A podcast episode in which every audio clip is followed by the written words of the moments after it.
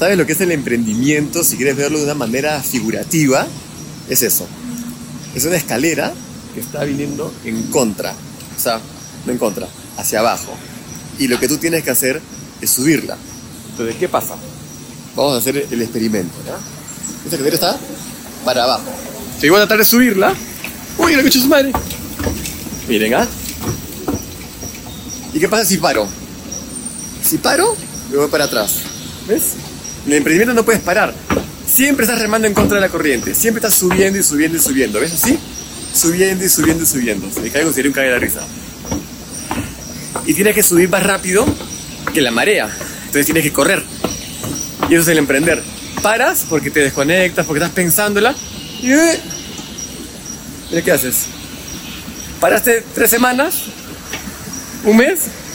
Uy, tienes que empezar todo de nuevo.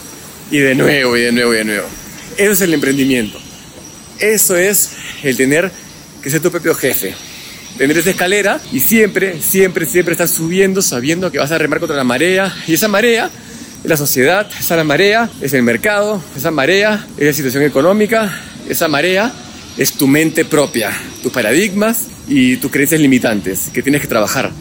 Y todos los días tienes que remar contra la corriente.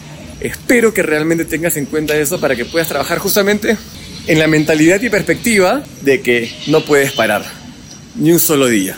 Y tienes que tener la disciplina para poder hacerlo. Así que te dejo con la imagen de esa linda escalera del emprendimiento. Chao.